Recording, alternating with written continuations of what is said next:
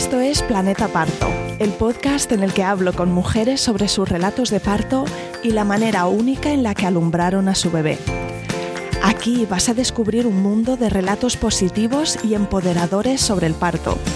Yo soy tu anfitriona, Isabel Anthony, médico de formación, emprendedora, mamá de tres fabulosos niños y activista a favor del parto respetado.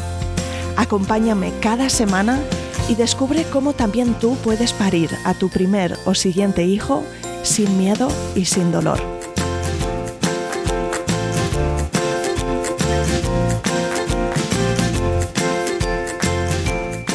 Yo me llamo Sonia Nuño, eh, vivo en Madrid, soy de Madrid y bueno, pues tengo dos hijos. Uno, eh, he tenido dos matrimonios, el primero ahora mismo tiene 19 años y el segundo tiene 10 y es de mi segundo matrimonio. En medio he tenido dos, abortos espontáneos, pero bueno, tengo una dificultad eh, clara que hasta el segundo eh, embarazo no, no, fui consciente de que, bueno, pues mi cuerpo no, realmente no sabe tener un embarazo normal y, y eh, tiene una reacción de que, bueno, pues intenta expulsar la placenta lo, antes posible. pero es lo que se llama eclampsia. Y en, los dos embarazos tuve una preeclampsia. Eso significa que me empezaba a subir muchísimo la tensión a mí. Eh, y bueno, pues si no se. Y es realmente la única manera de pararlo es parar el embarazo. Mm. Entonces, en la primera ocasión empecé a evidenciarlo en la semana 38 eh, empiezas a subir muchísimo la tensión, no puedes tomar medicamentos, eh, hay mucha tensión en el, cordón umbilical y es, puede ser muy, muy grave tanto para la madre como para, como para el bebé. Sí, es una condición peligrosa. ¿Y, lo supiste en la semana 38? O sea, en ese primer embarazo con el primer bebé. ¿Y hasta ese momento el embarazo había sido normal, había sido bueno? ¿Te encontrabas bien? Sí, sí, sí, sí, todo normal. Eh, yo, ya no me acuerdo cuántos años tendría, 30, me parece, 29, 30 años y todo normal. Eh, sí que siempre me ha costado quedarme embarazada, ¿eh? que no sé si médicamente tendrá alguna, algo que ver, pero siempre me nos ha costado quedarnos embarazadas, quedarme, vaya. Entonces, nada, eh, fue en la semana 38 y hasta ese momento bien. Llegó un momento en el que empecé a retener mucho líquido, eh, que bueno, pues no te asombras porque le pasa a todas las mujeres, ¿no? Que se te hinchan los pies y te pones muy gorda y tal. Bueno, pues lo mío fue exagerado, el ginecólogo se empezó a preocupar, oye, tómate la tensión y hmm. aquí la tensión cada vez la tenía más alta. Claro, no ayuda nada que tú te pones nerviosa, ¿no? Entonces hay un componente fisiológico de tensión y un componente emocional que que, no puedes evitar, ¿no? Mm. Y al final, pues con el primer, eh, con mi primer hijo, pues me dijo el médico, te vienes para acá porque estás en la semana 38, yo no me quedo tranquilo, iba eh, en una clínica privada yo eh, y me dijo, yo no me quedo tranquilo, llegaba un puente, me parece que era, nació el 26 de octubre, efectivamente venía el puente de noviembre y me dijo, mira, yo no me quedo nada tranquilo mandándote a tu casa, eh, te propongo hacer una cesárea. Como yo estaba harta y tenía muchísimas ganas de ver a mi, a mi bebé, hmm. dije, me parece fenomenal. Vaya por delante que a mí siempre me ha aterrado cuando veía películas de mujeres dando a luz ahí en el sanitorio gritando, ¡ah! Yo decía, Dios mío, por ahí yo no voy a ser capaz de pasar nunca. Siempre me ha dado mucho miedo, ¿no? Hmm. Así que cuando te dijo eso, casi fue como, como la solución perfecta, ¿no? Vamos, dije, perfecto, que me lo saquen. Lees un poco, te habla de... Estaba yo en un momento preeclampsia, ¿vale? Entonces hmm. lees un poco y dices, ostras, esto... Bueno, si estoy hablando hace 20 años, yo creo que no sé si tenía ordenador en casa, ¿vale? Y los teléfonos no eran eh, los teléfonos que tenemos ahora. Yo, vamos, yo tenía un Nokia 303220 o algo así que era un, teléfono muy normalito y me imagino que tendría internet en la oficina. Y bueno, lo poco que, que pude leer dije, ostras, esto es preocupante. Total, que me quedé. Fui a, a una consulta y además iba yo sola porque estaba mi marido trabajando y tal, no lo esperábamos para nada. En la semana 38 no, no tenía ni la bolsa hecha. Imaginaos que despreocupados. Entonces el médico me dijo, quiero que te quedes era un viernes, había quedado con unos amigos a comer y, me dijo, quiero que te quedes y te propongo hacer una cesárea. Entonces yo dije, fenomenal. el único que llamé fue un amigo para decir, oye, que no voy a comer y que me ha pasado una cosa y no puedo ir y tal, que lo paséis muy bien, ya os cuento luego. Y llamé a mi marido para decirle, ha pasado esto, ¿no? Y le dije, ha pasado esto, vete a casa, coge una bolsa, mete unos pijamas, unos pañales, no había hecho ni la bolsa. Semana 38, que ya me parecía un poco temerario ahora que lo pienso, pero y me quedé ahí, me hicieron una cesárea y la verdad es que fue todo perfecto. El pequeñajo nació muy pequeño porque eh, me imagino que va un poco muy unido a la eclampsia, que el bebé no termina, llega un momento que no termina de desarrollarse bien. Entonces pesó 2 kilos 400. Era muy largo y muy, muy pellejín, muy, muy, muy, poco, muy poca grasa, ¿no? Entonces pero, pero vamos, o sea, yo lo recuerdo pues fantástico porque mm. Yo no tenía puntos donde todo el mundo tiene puntos y luego no se pueden sentar. Recuerdo a mi hermana que no le hicieron epidural, creo que no le hicieron ni la, ¿cómo se llama? Episiotomía o algo así. Eh, yo eso lo recordaba, yo lo veía a mis amigas y decía, pobrecitas, si no se pueden sentar, algunas se les infectaba, algunas, ¡ay, qué horror! Luego sí que es verdad que tengo un, mi madre tiene una amiga médico que me decía, chica, no te muevas y no sé qué, que se te pueden saltar los puntos por dentro y no te das cuenta y tal y cual. Y yo decía, ay madre, ¿qué, ¿qué estaba haciendo? Pero no, la verdad es que fue muy bien, la cesárea fue muy bien. Yo, claro, evidentemente los puntos te duelen, pero, pero como los tienes en el abdomen, me, hicieron en la línea del bikini, pues yo me levantaba y me sentaba sujetándome la tripa con la mano y bueno, pues como mucho más cómodo que si tienes los en otro sitio, ¿no? Y muy bien, me recuperé muy bien. Y, y, el niño pues eh, muy bien. Todo, o sea, este como una estupenda primera experiencia para ti. Fenomenal, fenomenal, fenomenal. Y ya está. Y luego además Tuvimos ese momento después de cuando ya te llevan a la habitación, eh, donde nos quedábamos mi marido y yo solos con el bebé, disfrutando esos minutos antes de que llegue la gente, porque como la gente no está esperando que dé salud, pues no avisamos a nadie, no, no, estábamos tan conectados con móviles, nada, fue un ratito, ¿eh? O sea, de hecho es que eh, Santi dio a luz, o sea, di a luz al mediodía, porque ya os, dije que había quedado a comer con unos amigos y no fui, debió ser ahí un poco en medio de la mañana y por la tarde ya estaba toda la familia yéndome a ver. Eh, quiero decir que no fueron tres días en absoluto, fue un rato, pero un rato que estuvimos los tres solitos y... Y lo recuerdas con cariño. Sí, sí, fue muy agradable, muy, me recompongo, este es mi bebé, nos conocemos y tal, y muy bien. Y esa parte fue fenomenal. Lo que fue más complicado luego fue con el segundo. Venga, pues cuéntame, cuéntame, el segundo, si el primero ahora tiene 19 años, has dicho, el segundo tiene... el segundo ahora mismo tiene 10. Nació en agosto del 2010, claro. Y bueno, pues es de mi segundo matrimonio. Y ahí parece ser que la fastidié, porque resulta que la preeclampsia, mi cuerpo termina como acostumbrándose, en teoría, a, los, a la carga genética del padre, por así decirlo. Es decir, que si yo mi segundo hijo lo hubiera tenido de mi primer matrimonio, mm. hubiera tenido menos riesgos de haberlo tenido. Pero como él a cambio de hombre, pues entonces mi cuerpo... ¿eh? A ver, un momento, y se repitió la película, ¿no? También es verdad que estábamos con más precauciones. Claro, la diferencia es quizá que ya estabas sobre aviso, ¿no? Exacto. En medio tuve un aborto espontáneo entre entre Santiago y Daniel. Eh, bueno, fue muy poquito, en la semana muy, o sea, fue espontáneo, en la semana octava ni, me hicieron legrado ni nada, no lo, mm. lo recuerdo pues muy, muy vago, vaya. Y, eh, y, Daniel, pues nada, me quedé, nos costó mucho, otra vez también, quedarme embarazada, mucho, muchísimo, y, y bueno, por fin me quedé embarazada.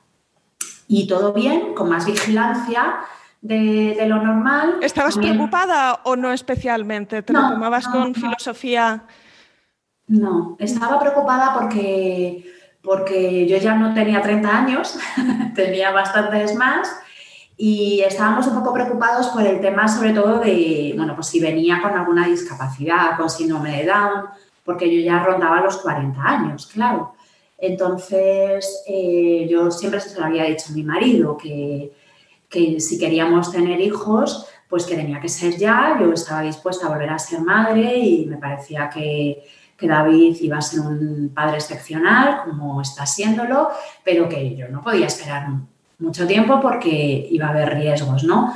Yo no, nunca he sido capaz de pensar en interrumpir el embarazo, no lo hubiera hecho por nada del mundo, no lo hice nunca jamás. Los dos abortos que he tenido han sido espontáneos. Y así se lo dije a mi marido. Le digo, mira, si nos dicen que algo viene mal, asumamos nuestra, las consecuencias, esto es lo que hay, yo no voy a interrumpir el embarazo.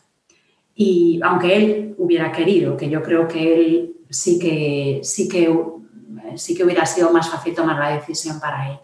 Para mí en absoluto, ¿no? Entonces, bueno, pues el embarazo en un principio normal, con más vigilancia. De hecho, durante un tiempo iba a ser una niña que se iba a llamar Mónica. Y, ay, qué bien que viene una niña, Mónica, Mónica, Mónica, Mónica. Y ya cuando llegamos a la siguiente eco, ¿quién nos ha dicho que Mónica? ¿Cómo que no es Mónica? No, no, no, Mónica no es. oh, qué horror, ¿no? Y justo en esa ecografía la recuerdo perfectamente porque estaba mi hijo mayor y, entramos, entraron, entramos los tres a la eco y ahí el médico, no recuerdo en qué semana estaba, la verdad, disculpadme, me dijo que, que ya empezaba a tener cierta tensión en, el, en, la sangre del cordón umbilical y que me tenía que empezar a tomar adiro, que es eh, ácido o sea, es una aspirina que, como sabéis, licua un poco más la sangre eh, para que fluya mejor por el cordón umbilical, ¿no? porque ya, ya tenía tensión. Era justo antes del verano y teníamos programadas unas vacaciones a Asturias. Y teníamos casa rural cogida y todo ya y, bueno, pues ya cuando le planteo a mi ginecólogo, me quiero ir de vacaciones, no, no recuerdo, me imagino que serían 15 días, eh, me dice, bueno, te dejo irte de vacaciones, pero te tienes que llevar un tensiómetro y quiero que te vayas a cualquier hospital si en todo, te tomas la tensión todos los días por la tarde y si sube de 16,9 te vas a un hospital. Vale, hecho, yo que soy muy, muy cuadriculada, yo iba ahí con mi tensiómetro tomándome la tensión. En vacaciones, ¿cómo te va a subir la tensión? Estaba fenomenal en Asturias, haciendo excursiones, precioso todo.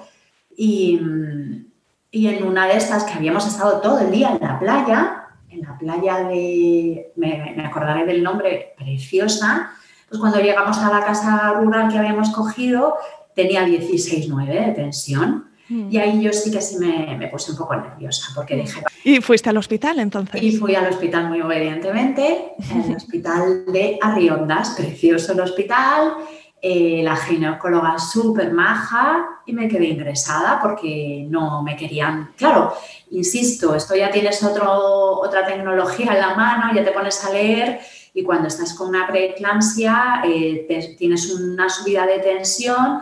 si te pillan fuera de un centro hospitalario, pues lo primero es una muerte fetal porque va mucha tensión por el cordón umbilical al, bebé y muere. Y, las probabilidades de que eh, pase algo grave a la madre pues también son altísimas. Total que, bueno, pues nos fuimos, nos quedamos ingresados, me quedé ingresada en el hospital de Arriondas, preciosa, precioso el hospital, preciosas las vistas, yo estaba tan pichi. Ahí... Eh, Tú tus vacaciones. sí, me quedaban dos o tres días de vacaciones y teníamos al día siguiente una excursión a ver lo, eh, Covadonga, a la que no pude ir. Claro, yo le dije a David, te vas con Santi, que tenía 8 o 9 años, iros de excursión a Covadonga, yo me quedo aquí, me cojo el libro que me había llevado y estoy tan a gusto y tan controlada, ¿no? Y eso fue lo que hicimos. Y mm, se nos acababa la casa rural y nos teníamos que volver. Y yo estaba ahí en el hospital, nada, simplemente en observación porque me encontraba perfectamente y, no me pasaba nada, perfecto. Y el bebé en observación seguía con adiro y con mi tensión ahí un poco altita, no conseguían bajarla. Entonces llegó un momento en que nos teníamos que ir porque se nos acabó el alquiler de la casa rural y le dije a la ginecóloga que me quería volver a Madrid. y la mujer me quería mandar en ambulancia a Madrid desde Asturias y yo, no, no, no, no, no, ¿cómo la ambulancia desde Madrid? O sea, desde Asturias a Madrid, para nada. Y yo nos vamos en coche y tranquilamente. Y la ginecóloga, súper maja, la verdad es que siempre he pensado que tendría que volver a ir a verla, pero eh, pues nos, me dijo, ¿me dices a qué hospital vas a ir? ¿A qué hora te vas de aquí? Yo, pues mira, ahora viene mi marido con mi hijo que ha hecho la bolsa y me vienen a recoger, nos vamos directos a Madrid, tardo cuatro horas y me voy directamente al hospital de San Chinarro, que era donde me llevaban a mí el embarazo. Vale, y la mujer se lo apuntó todo. Voy a llamar, ¿eh, Sonia? Voy a llamar esta tarde, te quiero en el, ingresar en el hospital. Y yo que sí, que sí. Y como soy muy obediente, pues efectivamente lo que hice fue llamar al padre de Santi para que se lo llevara y, y se llevó, o sea, ella empezaba sus vacaciones con su padre, con lo cual fenomenal, porque también me ha angustiado un poco ver a mi hijo mayor un poco preocupado, ¿no? Sí. Eh, por la situación, porque no era normal, tenía ocho años y hacía nueve en octubre y, y, estaba ahí un poco preocupado el pobre. Entonces se lo llevó su padre de vacaciones y tal, y era una preocupación menos para mí, incluso para él. Y nos fuimos al hospital y ahí mi tensión fue aumentando cada vez más me ingresaron evidentemente y ya nos empezaron a hablar de que, bueno, pues como la otra vez, que la opción era, era eh, dar a luz. Pero yo estaba en la semana 27. Mm. En la semana 27, pues ese evidentemente es un bebé prematuro. Eh, me decían que tenía alrededor de un kilo de peso el bebé y que, pero que, bueno, pues que si no controlaban la eclampsia, pues que había un montón de, de complicaciones, entre ellas yo podía convulsionar, podía entrar en coma, eh, bueno, entonces, bueno, pues yo ahí aguantando como, como pudimos, la tensión cada vez iba en aumento, llegué un momento en que dejé de orinar absolutamente, eh, cogía dos kilos al día de peso de líquido, que, que yo decía, pero si no estoy bebiendo, es algo que genera tu propio organismo, digo yo. Entonces, cada día pesaba dos kilos más y no orinaba, aunque me sondaban, no orinaba. Y eh, claro, embarazada, todas sabéis que no, podéis, no podemos tomar casi nada de medicación. Eh, y entonces ahí ya sí que me empezó a doler muchísimo la cabeza. Ya toda la familia, esto ya no lo puedes ocultar, evidentemente, porque fue como, todo vino a ser como en cuestión de una semana, desde que mm. estábamos en, en el, eh, de vacaciones hasta que di a luz, eh, que fue el día 5 de agosto. Hmm. Debió ser muy angustioso. Yo simplemente escuchándolo ya, bueno, tienes a los médicos que te, que te hablan del riesgo de no hacer nada y, y, también del riesgo de una intervención con un bebé tan, Sí, de hecho en el hospital vinieron, vinieron, a hablar las neonatólogas conmigo eh, contándome los riesgos de un bebé de, en la semana 27. ¿Vale? Porque, claro, en la semana 27 hay un, eh, el bebé puede prosperar y así lo hizo, eh, con muchísimas complicaciones. Y bueno, pero puede tener sus secuelas, ¿no? Y entonces sí que sí que ¿Y tú sentías que te informaban bien, que te, que te acompañaban bien, te explicaron las diferentes opciones de una forma que te sentías... Yo un momento en que pensé que me estaban ocultando cosas. Sí, nunca se lo he dicho a mi marido, pero creo que tanto él como los médicos me ocultaban. Porque mi afán era aguantar. La mm. línea de entre el bien y el mal era la semana 33. Mm. Porque a partir de la semana 33 como que te dicen que ya el bebé está más, bastante más formado mm. y, lo que hay a partir de ahí empiezan a coger más peso y tal. Lo último que se forman son los pulmones, pero que si te inyectan eh, unas, te ponen unas inyecciones para ayudar a que maduren los pulmones del bebé, que a mí me las pusieron. Y entonces yo quería, y fíjate, de la semana 27 a la 33, pues anda que no me faltaban semanas. Y yo mm. me planteaba aguantar así, no podía dormir, eh, no podías apoyar la cabeza. Bueno, llegué a tener 20, 20, 11 de tensión, que es una mm. barbaridad. Mm. Entonces, pues ya llegó un momento en que la ginecóloga sí que habló con nosotros, nos dijo, mira, esto es súper peligroso, hay que intervenir, hay que sacar al bebé y aceptamos. Vamos a sacar al bebé. Luego te planteas que por qué no aguantaste más eh, que podía haber aguantado más. Mm, pero he planteado 50.000 veces, Sonia, tenías que haber aguantado más. Pero bueno, pues no lo hicimos y... Claro, qué, qué, difícil, ¿no? A posteriori podemos mirar atrás, pero es que ni siquiera sabes si... Claro, yo también pensaba, mi marido hablaría fuera de la habitación con los médicos, él, está, él estaba mucho más asustado por mí, me imagino, mm. porque al final los padres... Eh, yo creo que ven más a la madre que al bebé. Mm. ¿no? no sé, yo creo que ahí David me miraba más a mí y estaba más preocupado por mí que por el bebé. A mí me tenía ahí y en el, y en el fondo pues también tenía a otro niño, ¿no? Al que tenía que terminar eh, también por cuidar. Y, él estaba, probablemente no se vería, no imaginaría su vida con, con, su hijo, pero no con su mujer. Entonces, no sé si le pusieron en la tesitura de elige entre tu hijo o tu mujer, no creo que, que mm. estuviera en ese momento, pero él yo creo que, estaba un poco por, por, salvarme a mí, ¿no? Mm. O por cuidarme más a mí que al bebé, ¿no? Entonces yo también pensaba en el otro, en el otro niño y yo decía, bueno, pues que sea lo que Dios quiera y vamos a luchar para adelante como, como sea. Mm, y entonces decidimos, eh, hacer una cesárea. Eh, evidentemente ahí al bebé, pues cuando me lo sacaron, eh, yo creo que algo pasó que tampoco nadie me contó durante el parto, durante la cesárea, porque en, el primer, la primera cesárea yo fui consciente todo el momento. Me pusieron epidural y yo no, no sentí evidentemente. Es súper desagradable la cesárea, de verdad, o sea, porque no sientes absolutamente ningún dolor, pero sientes. El dolor no lo sientes, pero estás sintiendo pues eso, que te abren estás sintiendo las manos, mm. eh, o yo quería sentirlas, no lo sé, que, sacan al bebé porque te están manipulando por dentro, ¿no? Entonces, eh, no duele nada, no sientes dolor, pero sientes que te están manipulando por ahí, ¿no? Mm. Entonces, eh, pero bueno, luego ya está, se acabó, pero es un poco desagradable. la primera no me dijeron que iba a sentir nada, ¿eh?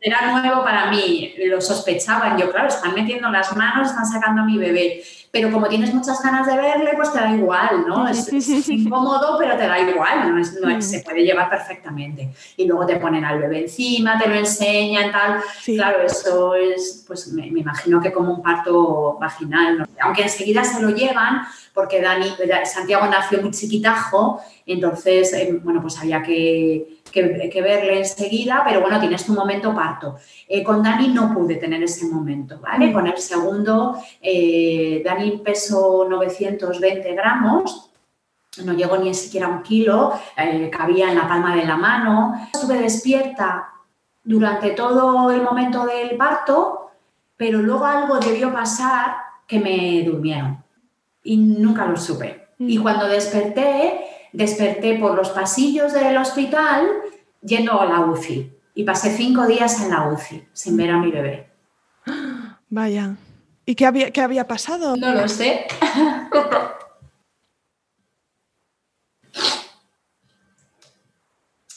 Mm, ni lo pregunté, Isabel, la verdad. En realidad pienso que, pues eso, alguna complicación hubo. Eh, Mm, vino la neonatóloga, me lo enseñó, me enseñó a Dani un momento en sus, manitas.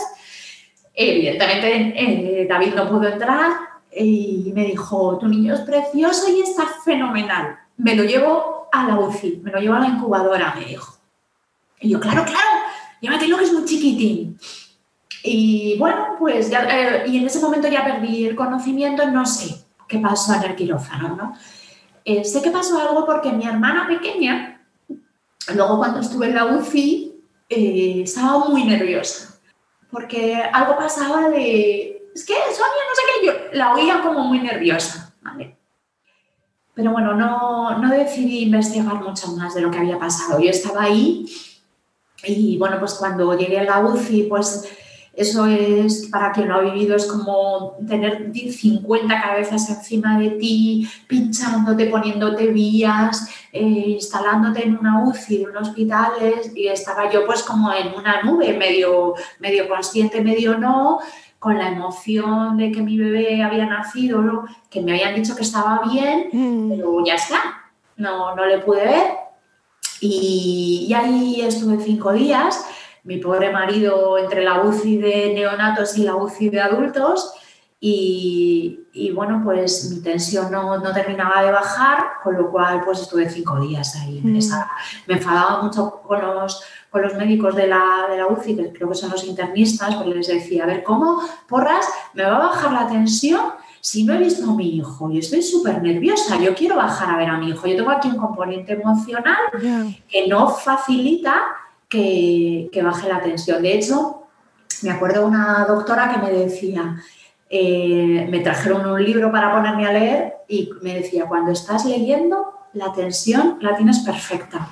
Y yo, claro, porque estoy concentrada en Estoy concentrada en otra cosa. Y yo, aquí hay un componente emocional que o me lo resolvéis o no, a base de pastillas esto no va a bajar.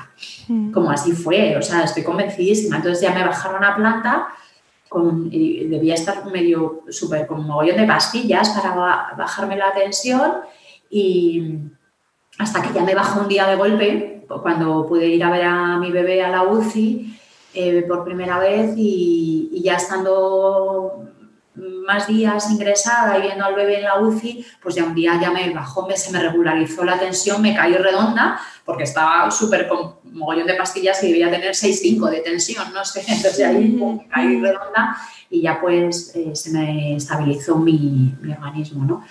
Y, em, y bueno, pues esa es mi historia. Dani entró en la UCI y bueno, pues eh, en medio, eso yo creo que está para otro podcast, Isabel, porque, porque ocurrió un poco de todo. Estuvimos ocho meses ingresados en la UCI, ocho, y era un bebé muy chiquitín. Era chiquitito y, le faltaba quizá maduración. De primeras le ponen eh, oxígeno, pero como os digo, los pulmones es lo último que, se forma, con lo cual con el oxígeno con las gafitas normales no era suficiente, con lo cual le pusieron luego una CEPAP, que es como una mascarilla que te cubre media carita, tampoco era suficiente, no era capaz de respirar por sí mismo, con lo cual le tuvieron que intubar. Y, y bueno, pues intubarle pues implicaba que no le podías coger, con un miedo atroz, imaginaos ahora con el coronavirus y los virus, pues entrar en una UCI de neonatos era pues eso, pues como como sí, con protección. Sí, a mí ahora toda esta manera de lavarte las manos con el coronavirus se me había olvidado de cómo me lavaba yo las manos antes de entrar en la UCI. Y, pero con miedo a tocarle por si acaso se había quedado algo que le pudiera perjudicar, ¿no? Está, eh, bueno, pues había momentos en los que estaba más mejor y momentos en los que estaba muy malito. Pero bueno, sí, la vida de Dani los primeros ocho meses fueron súper complicados. Nos estuvieron, nos dijeron cinco veces que iba a morir, cinco. Hmm. Eh, lo que pasa es que los niños tienen una, la naturaleza, yo creo en general, eh, quiere, está preparada para sobrevivir. O sea, yo, he visto bebés en la UCI de 600 gramos salir adelante. Hmm. He visto también muchos bebés chiquitísimos fallecer, pero las propias enfermeras con las que hice, hice grandes amistades después de ocho meses, eh, me decían, los, niños y las niñas luchan, luchan, luchan, luchan, luchan porque quieren vivir. Bueno, pues Dani tiene una discapacidad cognitiva así, grave. O sea, Dani no, no sé, no lo sé, porque tiene 10 años y ahí estamos luchando por él, eh, pero no sé qué, capacidad de autonomía va a tener en el futuro, no, tengo ni idea. Pero, pero te quería vivir, hmm. quería vivir. Y quería vivir y ahí está el tío enseñándonos muchísimas cosas. Todo lo que te he contado durante la pandemia he podido aprender de mi hijo ha sido bestial y enseñándonos a ser más pacientes, aceptar las diferencias, aceptar que todos somos distintos y que en este mundo tan grande todos cabemos. Mm. Cabemos todos y que, que todos tenemos unas necesidades, unos más especiales que otras, que no hay dos niños iguales, ni en la escuela ordinaria ni en la escuela especial eh, a mí me, habría encantado, pues eso, que, pues, que viniera la familia al hospital, que me trajera flores, que me, me trajera jamón, los bombones y que todo el mundo pudiera coger a mi bebé. Y ay, qué bonito es, ay, cómo se parece. Mira, yo hasta el día 28, Dani nació el 5 de agosto. Eh, en medio tuvimos que cambiarle de hospital porque, y es un una idea también que os quiero lanzar ante cualquier sospecha de que algo no vaya a ir, bien, vaya a ir bien, mi consejo es la sanidad pública. Sin dudarlo. Yo me equivoqué dando a luz en la sanidad privada. Las doctoras excepcionales, eh, las enfermeras maravillosas, todo fenomenal. Los medios no son los mismos. Eh, sí, la cantidad de casos excepcionales que trabajan son menos. Entonces, bueno, en la sanidad pública, cuando hay algo excepcional, suele ser así, ¿verdad? Que, es el mejor sitio para recibir atención. Sí, entonces nos dimos cuenta pasados unos meses y, solicitamos un traslado al Hospital de la Paz. Las enfermeras excepcionales, las neonatólogas a cual mejor, es que es maravilloso, de verdad, la, unidad de neonatología de, neonatos de, del Hospital de la Paz. Bueno, es que llegas también, cuando pasas mucho tiempo ahí en la UCI, te llegas a ser un poco cómplice ¿no? de, ellas, ¿no? Porque aprendes un montón también y, y, y yo qué sé, y si pita la máquina que pite, pues me miraban a mí y yo les hacía que no con la cabeza y porque todo iba bien, no era, ¿sabes? O sea, en teoría una, máquina pita por 50.000 cosas, ¿no? Entonces podía ser desde que no estuviera saturando bien en oxígeno a que se había acabado la medicación que le habían puesto, ¿no? Entonces, eh, pues te conviertes un poco en su auxiliar, ¿no? Y, Nadie, nadie venimos preparados para este tipo de experiencias. En absoluto. Hmm sí. En absoluto. Es. Es. Ah, es que, mira, no venimos preparados, pero la mente es sabia. Y ahora me estoy acordando porque os lo estoy contando, ¿eh? Pero yo lo tengo ahí. Hmm. no sé, no, sé dónde está, pero no, no, no lo está recordando constantemente. Pero sí que es verdad que a mí lo que me pasó y con otras mamás con las que hablas de bebés prematuros es que tienes un sentimiento de culpa por algo que tú crees que has hecho y que ha provocado que tu bebé tenga que nacer antes y que sientes que es tu culpa. Eh, me acuerdo de una mamá que me decía, yo es que me dijeron que tenía que guardar reposo y como tenía mucho trabajo, pues yo estaba en la cama con el ordenador encima y claro, las ondas del ordenador al lado de la tripa y tal y cual las enfermeras se partían de la risa, pero es tu culpa la que sientes y, es, mm. y tienes que aprender a vivir con ella o, aprender a liberarte de ella. Y bueno, pues yo tengo ahí parte y parte, parte me he liberado, pero parte convivo con, la... Mm. Sí. Y no sé si hay alguna otra cosa que quieras, que quieras añadir antes de despedirnos. Pues que si queréis hablar conmigo estaré encantada. Si tenéis alguna preocupación porque os esté pasando algo parecido, pues a través de Isabel o eh, por supuesto que podéis contactar conmigo, que os contaré lo que necesitéis saber, que no tengáis miedo, que los niños quieren vivir y que son súper duros. Em, súper fuertes y que tienen la naturaleza les hace intentar sobrevivir y que también, bueno, que sigáis vuestro instinto si realmente pensáis que hay que parar, no soy yo quien para juzgaros en absoluto, porque, porque si os han dicho que el bebé viene con alguna dificultad, la dificultad no es para el bebé, es para toda la familia, ¿no? Y, y bueno, pues hay que querer vivirla, pero eh, pues a lo mejor nos ha hecho mejores personas. Yo no sé si más grande o no, yo creo que me veo igual, pero veo las cosas de diferente manera y veo a las personas de diferente manera. Y eso es súper bonito.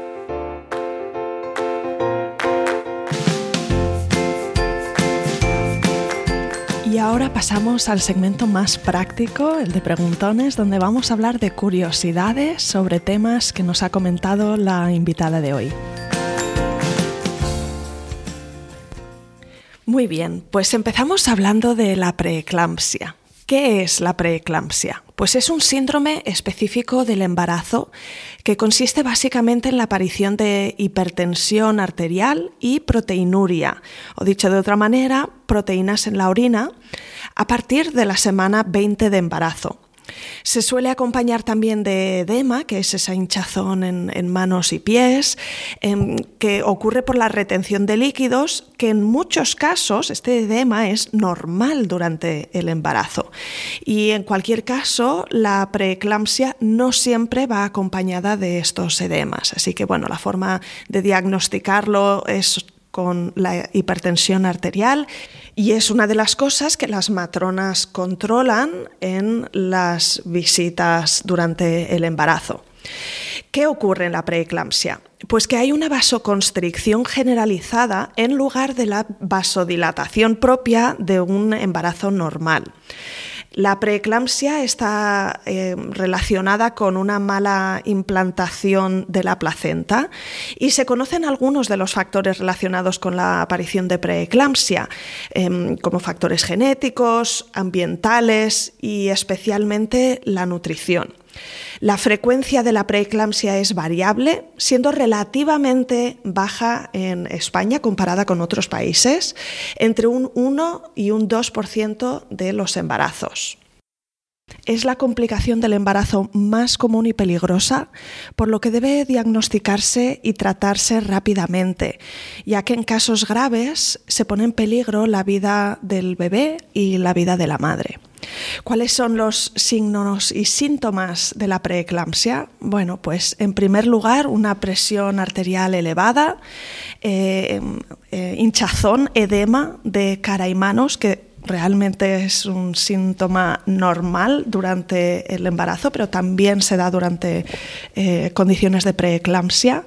Hay una alteración de la función hepática y visual y presencia de proteínas en la orina. Esto se detecta a través de un análisis específico. ¿Cuáles son los factores de riesgo de la preeclampsia? Bueno, pues el riesgo más significativo en la aparición de la preeclampsia es haber tenido preeclampsia en un embarazo previo.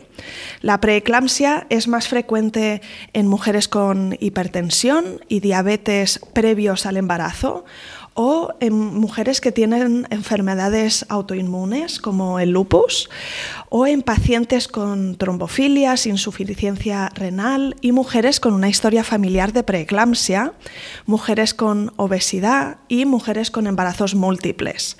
El riesgo sube a casi el doble en mujeres de raza negra. La preeclampsia es más común en mujeres con su primer embarazo. Hasta el 85% de casos ocurren en mamás que están embarazadas por primera vez. Y de hecho la incidencia disminuye en el segundo embarazo. Mm, Sonia nos hablaba sobre el hecho de que en su caso eh, los papás de su primer y segundo hijo no eran el mismo y se sabe en relación a este tema que una nueva paternidad en el segundo embarazo, de hecho, reduce el riesgo, pero al mismo tiempo el riesgo de preeclampsia aumenta con la edad materna. Por eso quizá eh, es un factor importante a tener en cuenta cuando se tiene una segunda pareja. Bueno, pues también sí o sí se han ido sumando años. O el único tratamiento es eh, el parto siendo la inducción del parto o la cesárea los procedimientos más comunes. También Sonia nos comentaba eso, la dificultad para tomar eh, medicación apropiada para la hipertensión durante un embarazo y tristemente cuando se da eh, esta hipertensión que es tan peligrosa para el bebé y para la mamá y, los médicos ya van a, saber eh, entender cuál es ese momento, pues eh, se recomienda eh, hacer una inducción al parto o una cesárea de urgencia. Sonia nos contaba que en su caso su bebé nació eh, a la semana de gestación 27, un bebé muy prematuro, y nos comentaba que, le, hicieron un tratamiento con corticoides para estimular la maduración de los pulmones. Entonces, la administración de corticoides entre las semanas 24 y 34 semanas de gestación es una medida eficaz para disminuir la mortalidad y la morbilidad perinatal secundarias a la prematuridad. Muchos niños prematuros tienen dificultades porque no han alcanzado el nivel de maduración y uno de esos puntos débiles es eh, la maduración de los pulmones. Entonces, de forma profiláctica, eh, se administran corticoides y mm, solamente está indicada la administración de corticoides si existe una previsión de parto prematuro por cualquier causa en los siguientes siete días a la administración. ¿sí? Así que son para niños que ya se, puede preestablecer que van a nacer de forma prematura, de forma eh, casi casi inmediata. Se administra de forma intramuscular ¿Y qué hacen estos corticoides? Bueno, pues ayudan a la maduración pulmonar del feto y lo que se está intentando evitar es el síndrome de dificultad respiratoria neonatal, que se observa con mayor frecuencia con bebés eh, prematuros. Es una afección que le dificulta la respiración al bebé y, y, ocurre en bebés cuyos pulmones no se han desarrollado todavía totalmente. Está causada por la falta de una sustancia resbaladiza y protectora que se llama surfactante, que ayuda a los pulmones a inflarse con aire e impide que, los alveolos, que esas pequeñas burbujitas, se colapsen. Em, esta sustancia normalmente aparece en pulmones completamente desarrollados, en bebés prematuros mm, no existe o no existe en suficiente eh, cantidad y de forma profiláctica se pueden administrar corticoides a mamás de, en situaciones de, de riesgo, los que va a haber una inducción al parto o una cesárea sabiendo que el bebé va a ser un prematuro. Sonia también nos hablaba que había tenido dos cesáreas y que la sensación durante la cesárea era un poco desagradable, ¿no? Pues hacía referencia a que de hecho después de administrar una epidural, la mujer no siente dolor, pero aún puede sentir eh, presión. Así que, bueno, si, hay una, una cesárea, una mujer que tiene la epidural, puede notar mm, esa sensación de, sensación de, tracción o, movimiento interno cuando le están manipulando.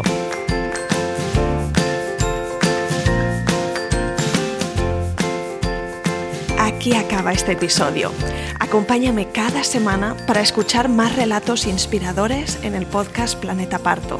Si todavía no te has suscrito al podcast, por favor hazlo para no perderte ningún episodio te invito a unirte a mi comunidad en la web planetaparto.es, donde encontrarás guías y recursos para ayudarte a tener un parto respetado, seguro y memorable. Ah, y si conoces alguna futura mamá que pueda disfrutar de este contenido, no dudes en recomendar el podcast. De verdad, me ayudas un montón cada vez que lo compartes. Cuídate.